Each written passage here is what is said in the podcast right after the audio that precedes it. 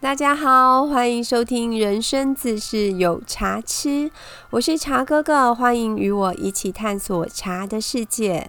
在上一集的节目里面，我们有聊到宜兴的龙窑跟紫砂矿的历史，还有紫紫砂的分类、成分，还有双气孔特性等等。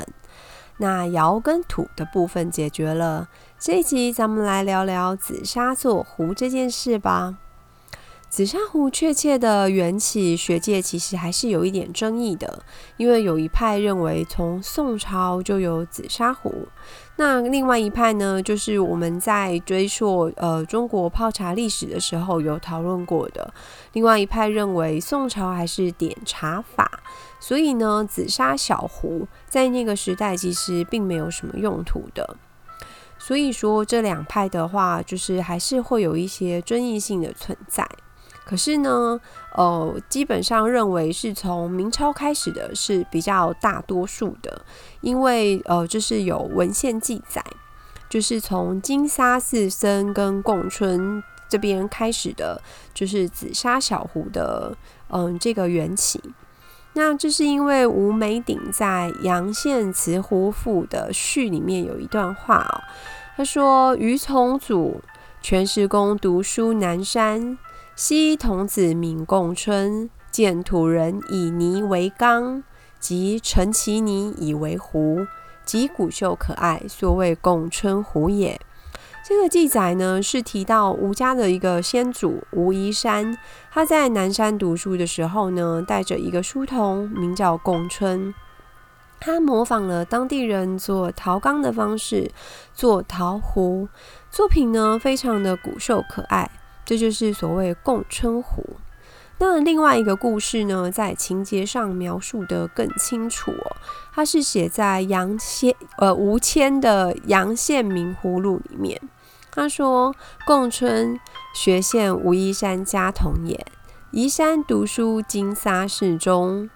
春即使之暇，妾访老僧新匠，一陶细土团剖。”茶池穴中，指梁内外，指罗纹引起可按，胎壁垒岸，故复半线上节奏，是以辨真。今传世者，素色暗暗如古金铁，敦旁周正，允称神明垂名矣。白话的还是比较容易懂哦。白话说这个故事，当时。宫春他伺候他的主人武夷山，住在金沙寺里面读书，看到一个老和尚，他用呃炼土紫砂炼土，然后制成壶。他这个时候金沙寺僧做的壶，壶型稍微大一点点，跟后来的就是比较小的壶型，那是后来的发展哦。这个壶它是稍微比较接近茶娘式的，就是稍微比较大的壶，成品精美。就在空闲的时候呢，开始仔细的研究老和尚的制陶技术。久而久之，他掌握了这一套复杂的技术，嗯，基本上是一个很聪明的人哦。这样看就会了。他私下呢取了一点老和尚制壶之后呢，洗手，他用一个缸子洗手。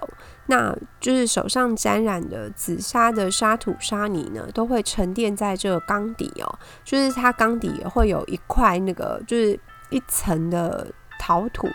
那贡春呢，就是拿就是缸底的陶土来做胚，然后模仿呢，看那个金沙寺旁边有一棵大银杏的树，银杏树的树影，它叫做那是婴儿的婴，在外面加一个并部哦。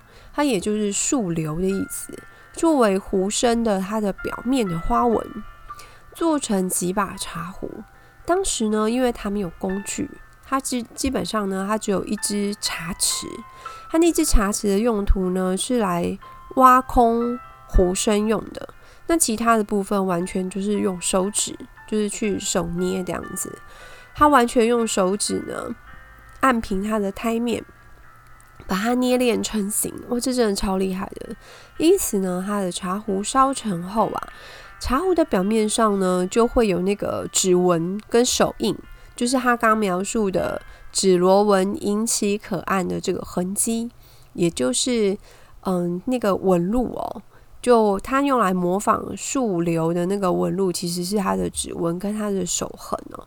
那因为这样子做出来的东西非常的古朴，所以说它显得古秀可爱，很像三代就是夏商周时期的古铜器的那个感觉。金沙寺在哪里？它在宜兴西南境的湖山之间哦。原本呢，它是唐代宰相陆西生晚年隐居的地方，那后来盖成寺庙。那古时候呢，那个寺庙旁边有一棵大概四五人合抱的，那还蛮大的的大银杏树哦。据说它满一百年的时候才结一个树影，就是结那个树瘤哦。后来呢，就是满一百岁以后，每年都会结一个。它的颜色跟样式非常的奇特。那相传贡春就是模仿这个树瘤的样子跟纹路哦做的壶。就是应该是真的非常特殊哦。那有一次呢，贡春做的壶呢被主人吴宜山看到了，他觉得非常的质朴而且古雅，所以呢他就叫贡春呢再照这个模样再多做几把。另一方面呢，他又请当代的名流来做鉴赏，就是来帮忙评鉴看看，就这壶就是做的好不好这样子。就不出几年呢。宫春居然就出了名，就是他可见他的东西做得很好哦。他的作品呢为当时的人所珍爱，收藏家竞相抢购，就变成一个热门商品的感觉。出名之后呢，贡春就离开了武夷山家，他就没有继续在做童仆的生活。其实卖壶的钱应该够帮他自己赎身了。那他后来就专门从事制陶的事业。然后他的作品呢，做出来的壶呢，就被世人称为贡春壶。基本上贡春的作品现在就是应该都是失传了。那市面上说是贡春壶的，不管是收藏啊，或者是就是拍卖的东西，其实都会有一点争议，就是还是会有人是存就是存疑吧，就是质疑它的真实性哦。其实所谓的名家壶，我们都觉得水很深哦，因为它的仿品跟赝品实在太多了，而且其实有的仿品其实还做挺厉害的，连制壶大师顾景舟他自己的就是在在就是有类似自传的说法里面，他其实也有提到他一生看过的这种。古董壶的真品哦，也不过就是几把而已哦，就是连他都这样讲，就更不要说是一般人，就是要看到或者是要买到，就是古董壶这种东西。其实我本来有评估我要不要讲名家壶这个部分，后来我觉得如果看不到东西，其实它真的就是一堆人名而已，其实就没有意义吧。那有机会的话，建议去逛故宫的南北故宫，或者是像历史博物馆，就是他们都会有机会办展览哦。之前二零一六年的时候，在台北的史博馆其实就有办过一个，就是针对紫砂壶的特展。那时候我也是有专程上去看的，觉得就是像这种展览的话，你比较。可以就是很近距离的，然后虽然还是隔了一个玻璃，可是它你可以实际上看到东西，你会比较有感觉，而不是只是听，就是不管是店家或者什么这样讲的天花乱坠的，或者是看那个网络卖场搞得像写神话的方式在描述那些壶。那在这里还是善意的提醒一下大家，好东西一定有它的行情。即使像现在疫情这种很不景气的状况哦，保值的东西还是很保值，价钱价格会掉的。其实基本上它的独特性没有这么高，它的价钱才会掉。那它的呃真就所谓的真正的典藏的东西的话，保值性还是非常高哦。它不用贱价卖给你。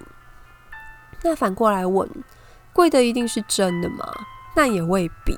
很多时候，他只是比较敢卖而已，所以真的，请大家都要小心再小心。那再来，我们聊聊做壶这件事情。做壶呢，要先炼土。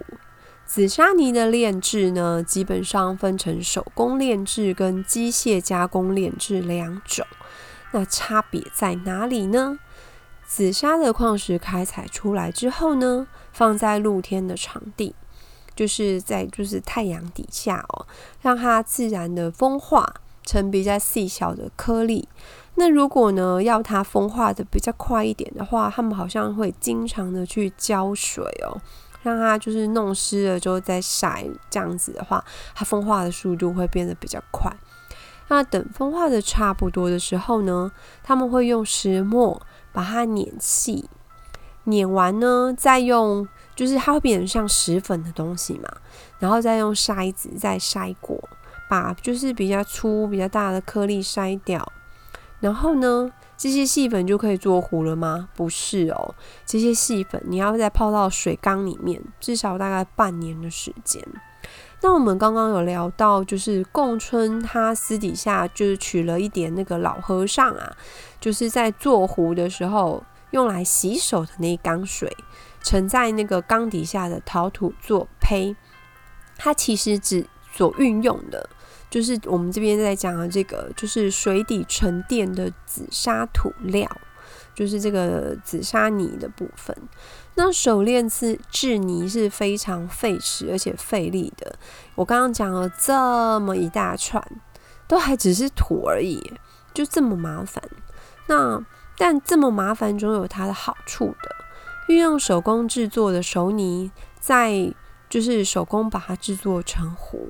烧成之后呢，因为它的泥团有粗细，它其实有虽然有过筛，可是它还是会因为天然的材质，它还是会有粗细的分别哦，会有它的落差。所以呢，烧成的时候呢，体积的收缩不一。那外表的话呢，粗颗粒略有突出，就是他们会说有点像那个梨子，那个莱亚头莱亚那个就是粗那个粒大颗的梨子，表面上粗粗的那种。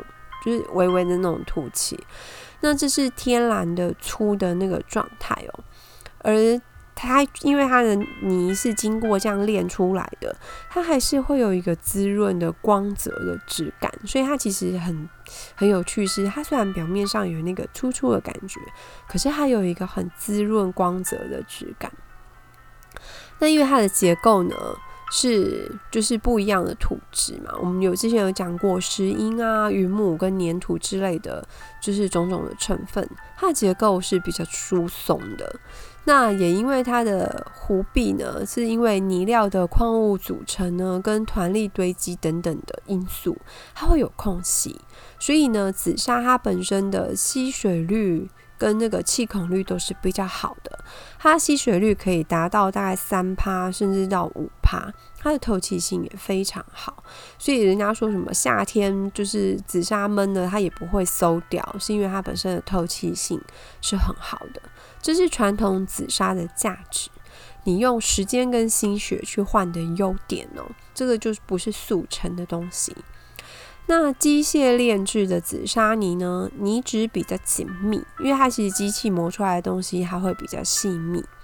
然后制作速度呢，当然因为有机器的关系，制作速度是比较快。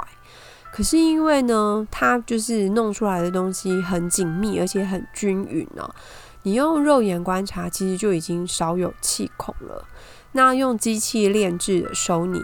它尽管它是用手工成型的，烧制的条件也不变，可是它的表面呢，已经失去那个梨皮状的那个紫砂特有的效果，因为机器磨的东西实在是太均匀了，它就不会有那种就是很自然的那种呃可粗粒感。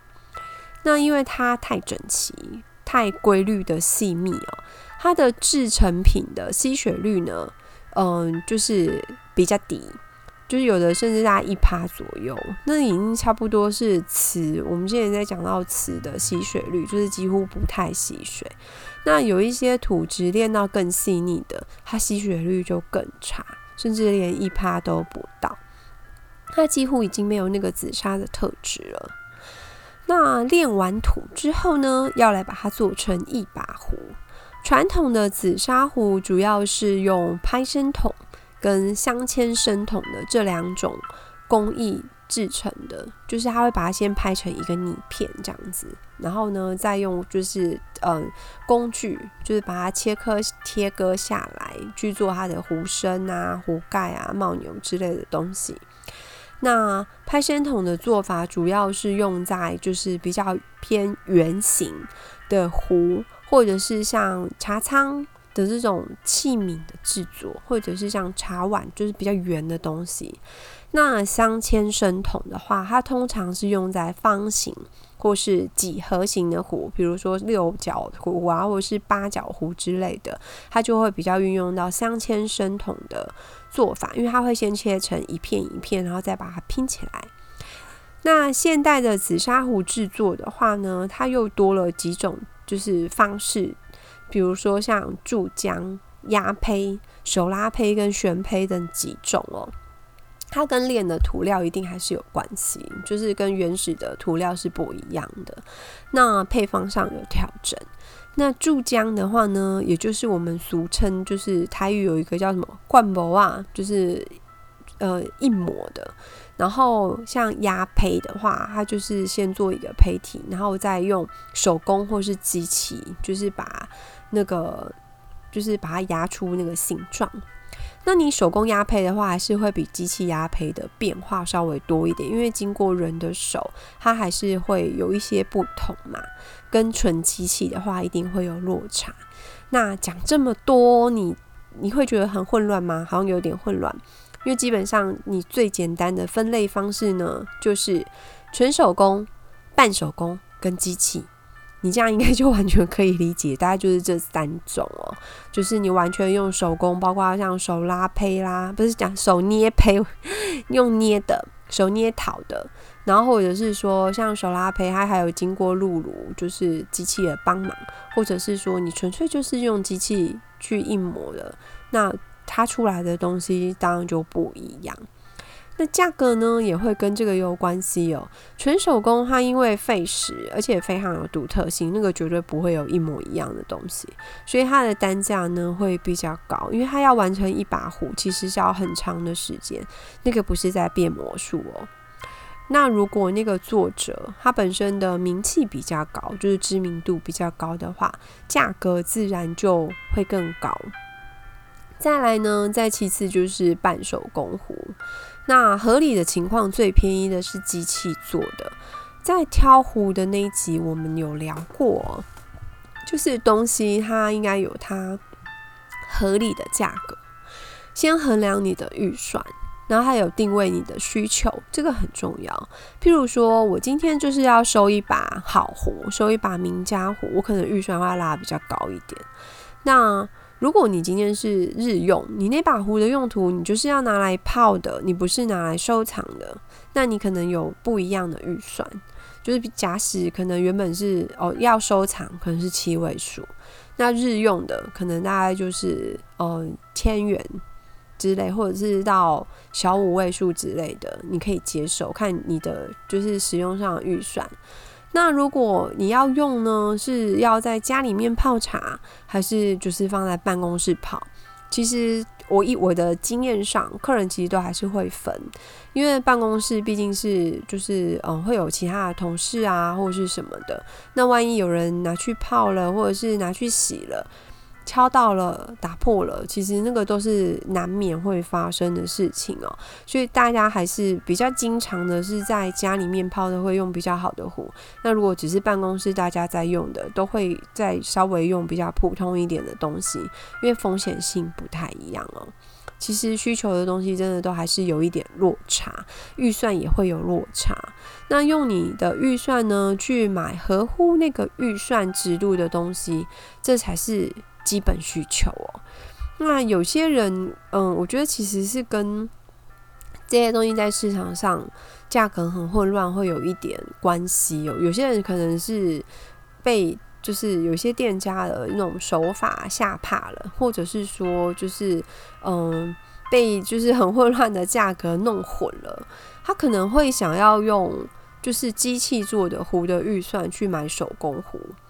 其实真的不要想哦，就是你不要想用机器壶的预算去买手工壶，更不要说是名家壶，那是不可能的。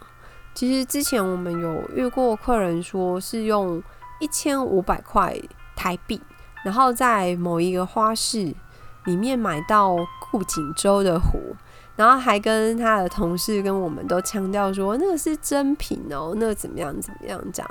那其实就像是用买越南茶的预算再买台湾高山茶，而且呢还非得要福寿山跟大鱼岭一样，就是那句老话。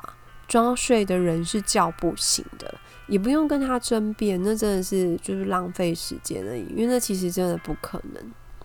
那紫砂壶的造型很精彩，样式非常非常多种，就是展现不一样的特色。壶的名称，如果你要把它列出来，你会发现，哇塞，洋洋洒洒一大堆，你甚至做那个壶的表格，你都可以拉出好长一串好一串东西哦。那其实最简单的话，你可以把它分成三大类，就是光货、花货跟金瓢货。什么意思呢？光货呢，一般来说的话，它其实就是几何形的壶。然后大致上呢，你就可以把它分成，比如说圆形跟方形两大类别。那方形的话，可能就是不不只是正方，它可能还会包含，比如说六角壶、五角壶、八角壶之类的。我们最常见的是这一类哦，就是很单纯的用弧形的线条来展现那个美感。那再来的话是花货。又名就是自然型，就是有有些人会称它为自然型的壶。它的外观呢，造型大概都是取自大自然的元素，像我们上面讲到的贡春的，就是树影壶，它是模仿树流的那个形态制作的。那也有就是树干啊，或者是说像一些一，它就是一朵。像花的那个形态的壶，那也是有就是这样子的设计哦。一般那个就是会被统称为花货。那再来的话，呃，金瓢货或俗称就是金纹形，它其实也是运用生活当中的素材，只是它的呃素材是有规律性的，比如说是像就是花瓣，比如说菊花的花瓣。还是海棠的花瓣，它每一瓣每一瓣它其实会差不多大，然后它会有固定的比例跟形态，就是跟花货的差别是金瓢货它会比较有规律性，比如说像菊瓣壶啊、南瓜壶啊之类的，它会很规律巧妙的去重复某一个形状。再来呢，我整理一些我最常被客人问到关于紫砂壶的问题哦。嗯，比如说像什么是三点瓶，是哪三点？为什么要三点瓶？其实所谓的三点瓶，就是把紫砂壶的壶盖拿掉，把壶身把它倒置在桌面上检视，它壶把的最高点、壶口跟壶嘴这三个点呢，有没有在同一个平面上？那要三点平的原因呢，大概有就是，嗯，可以这样说吧，就是首先它可以装这个容这个呃容积的最大容量的水，然后并不会从壶口或者是壶嘴溢出来，而且呢，它在出水上，它就是一个就是嗯算是杠杆的动作嘛，就是它直壶的动作在出水上是。就是最顺手、便于操作的。可是现代壶哦，有很多是很特殊的壶把的设计哦，就是有点类似以前的提梁壶的变形，像是飞天壶之类的。它的壶把也很好握啊，出水也很流畅。其实它的关键就是壶口跟壶嘴两点平就足够了。就是好像我觉得我自己在。就是用壶的经验上，三点平档是比较传统的追求方式。可是现在真的有一些壶把，它就是做很特殊，可是还是很好泡。我对我来说，这是一个重点。那还有什么是厂壶哦？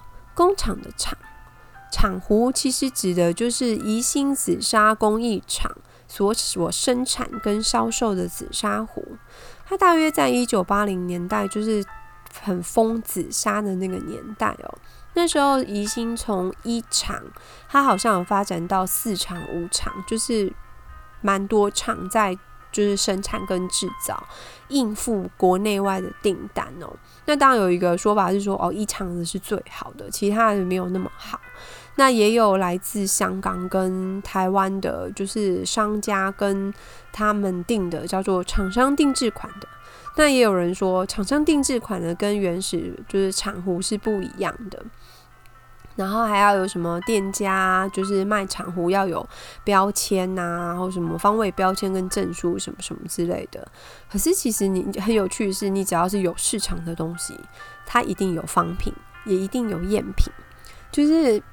很有趣，就是你有热度，就一定有假货啦。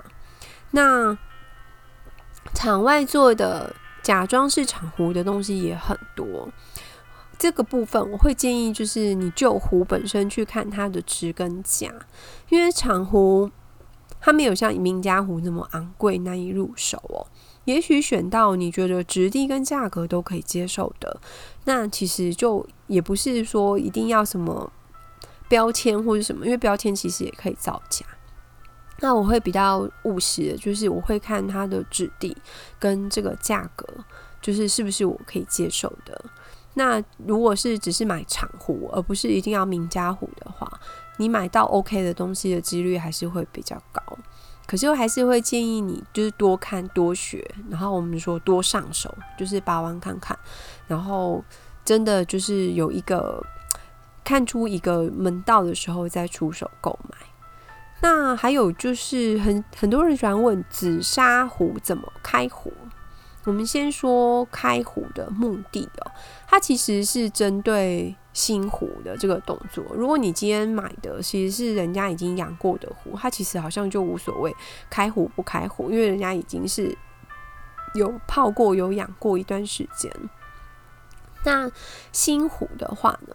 它其实主要是要除去那个泥料的土味哦，并且将壶里面的残留的细沙粒清除干净，或者是说它要清除就是紫砂壶身上为了要打磨或是美容所残留的油脂跟水蜡的这个部分。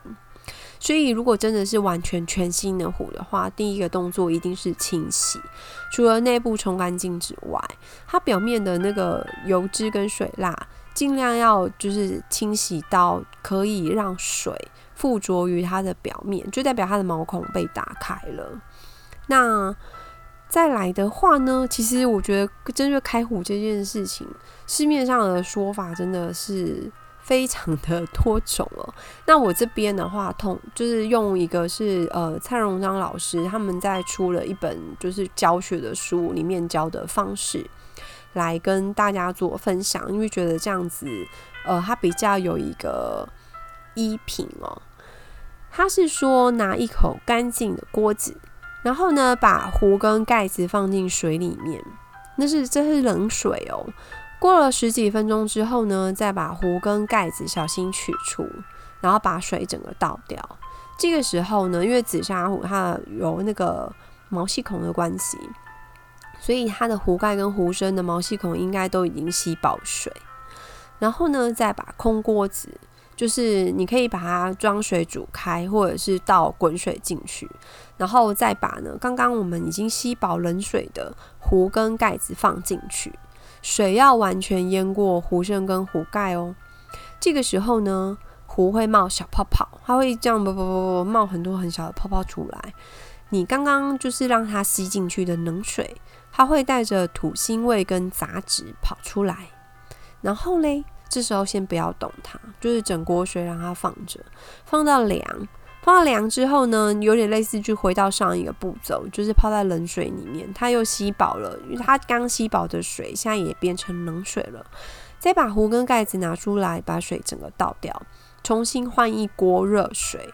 再处理一次，就是再让里面的那个杂质跟着毛细孔的冷水再跑出来。这时候就是呃杂质应该都跑出来了，出就是呃应该说弄不出来，可能就是你原本买那把壶的涂料是有一点状况的。不然照说比较好的涂料的话，应该我的经验大概是一次，那有的时候到两次，其实应该都不太会有土味或者什么怪味了。这个时候呢，重新再起一锅热水，再把壶跟盖小心的放进去，就是你不要让它哎修扣哦，就是你放壶还是要很小心。再加入呢，你要准备养壶的茶叶。就你想有预算预算想要用来养壶的茶叶的话呢，这时候就可以加进去，然后泡两个小时，然后再把它冲净冲干净，再分别晾干，再来其实 OK，你就可以直接就是来泡茶了。这个时候这样处理到这边，它应该已经不会再给你带来就是呃什么壶的杂味、土味或者是怪味了。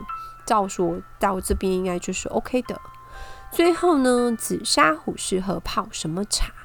紫砂壶用来泡的话，其实是着重茶韵的品相，就是那种重茶韵的品相应该都非常适合，尤其是需要高保温效果的茶，譬如说洞顶乌龙茶、铁观音跟陈年老茶。那如果是后胚生的紫砂，不建议泡。